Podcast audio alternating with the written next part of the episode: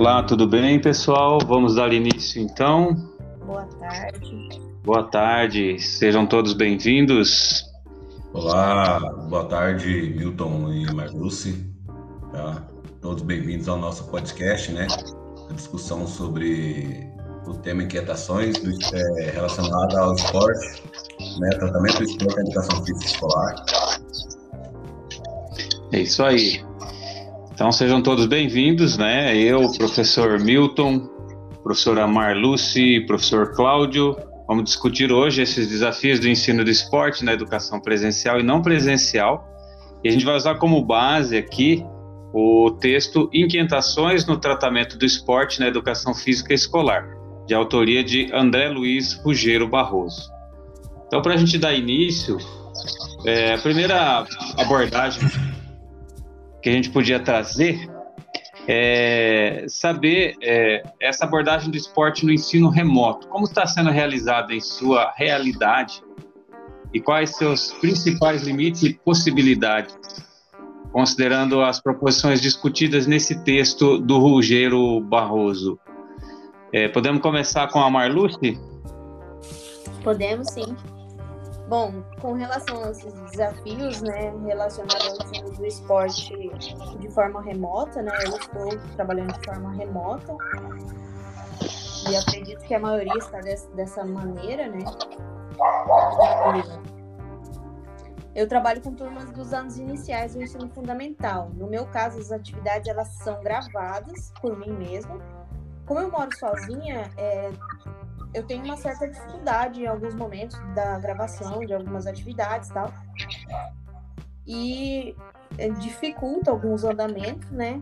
Mas a abordagem dos esportes ela acontece de forma lúdica, até porque eu trabalho com turmas do ensino fundamental, anos iniciais.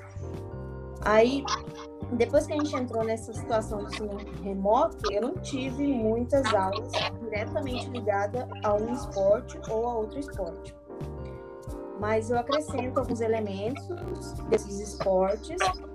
O que eu mais tenho trabalhado é, é mais o ensino mesmo da ginástica em si, nesse sentido.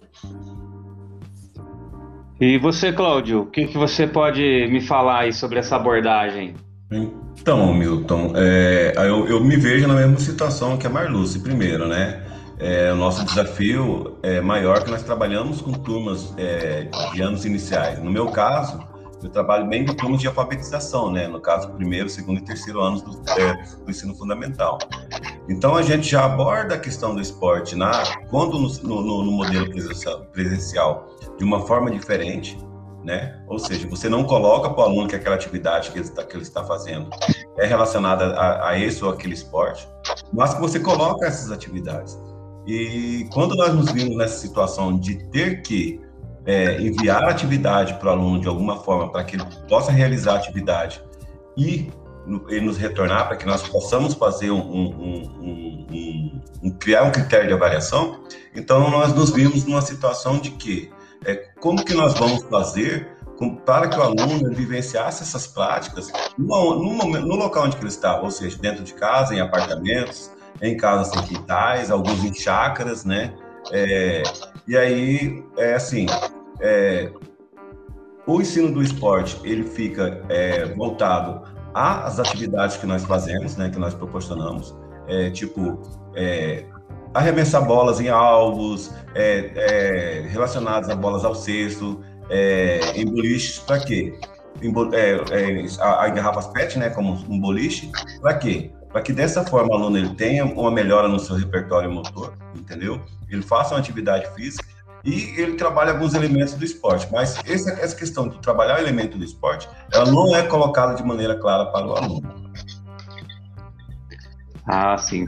Então, eu também tenho feito é, de trabalho remoto. Na verdade, as minhas aulas têm se resumido. É, na minha escola, a gente trabalha com WhatsApp e através está acabando sendo uma aula de formato tradicional passa a, o texto passa a atividade é, a, apenas teórica e o aluno tem que fazer um exercício uma atividade e mandar de volta essa atividade para nós né? então é, é, tivemos agora no, no, primeiro bimestre o trabalho dos esportes Interessante é que daí tentei não ficar preso nas quatro modalidades, né? Mas é, trabalhar essa classificação, como foi discutido sexta-feira, né? Que a gente teve o encontro com a Galate e, e foi bem bacana, né? Essa, essa discussão que a gente teve com a Larissa, né? Sim, Outra... sim. Eu acho que aquele, aquele encontro de sexta-feira ele, é um encontro bem esclarecedor, né? Que ajuda muito a gente, né? Que a gente que está nessa jornada aí, é, principalmente é pelo fato de se tratar da pedagogia do, do, do, esporte na escola, né? Então, assim, é um tema bem atual, um tema bem interessante e que só vem a contribuir com a nossa área. Outra, outra pergunta interessante para nós aqui, assim, é como é que, que e aí eu me incluo nessa também, né? Como é que acontecia, né, o esporte para nós, esse ensino no, no período é, pré-pandemia, né? Desafios, né? Como é que era esse esporte para nós, né? Que, que os principais desafios que a gente estava enfrentando, né? E o texto base ele é legal porque ele traz assim essa discussão e ele foi escrito antes da, da pandemia, né? Então ele dá para a gente ter uma, uma perspectiva disso. Bom, é, eu posso começar acho, falando sobre essa questão.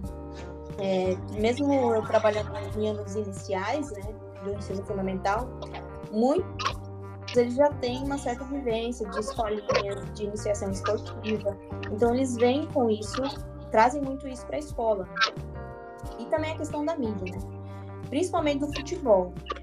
Eu acredito que o maior desafio é conseguir trazer esse esporte como exemplo, eu posso utilizar o futebol mesmo, de forma lúdica, fazer com que eles entendam que muitas vezes o que está posto para a maioria, através das mídias, nem sempre é o que realmente acontece.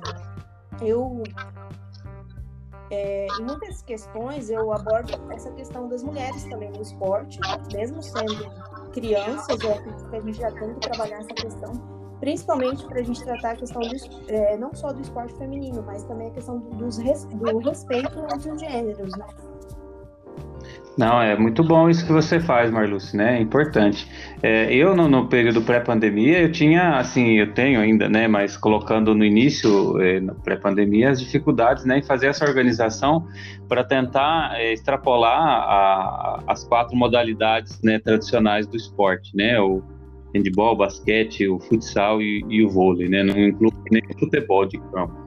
E, e tentava, né, que, que essas aulas não faziam um esforço para que ela não se tornasse um rola-bola, né? Não ficasse nessa parte, na parte teórica, a gente não ficasse só é, na transmissão de regras. Né? Essa era a minha, era a minha forma e, e o desafio é tentar melhorar isso, né? Para que não, não aconteça de me policiar eu tenho que me policiar para não, não, não ser repetitivo, né?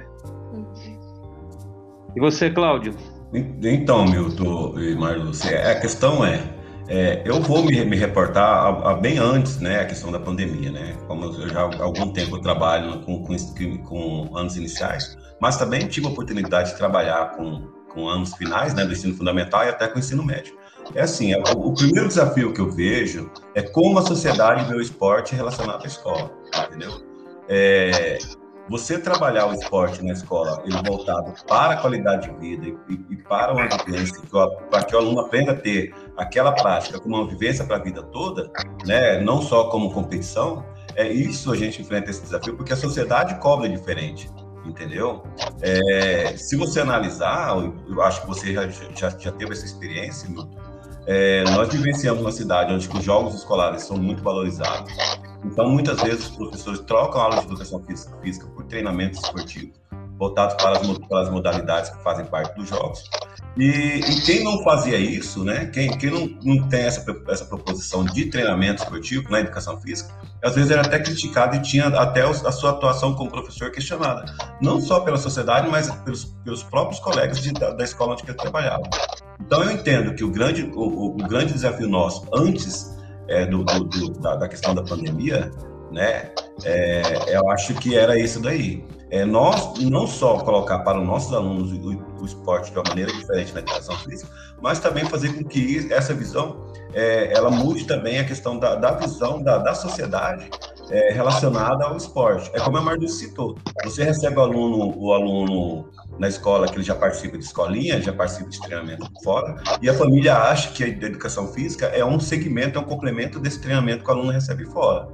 É verdade, né? Eu até acrescento aqui o texto que a gente estudou no início, né? O texto Educação Física Escolar entre rola e Renovação Pedagógica, que o Gonzalez traz essa questão da cultura escolar, né?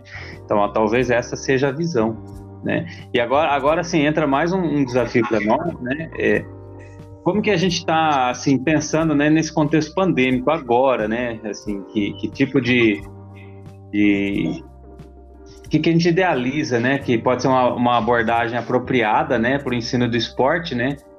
Nesse sentido que foi problematizado no texto agora do Barroso, né? O que que a gente poderia pensar?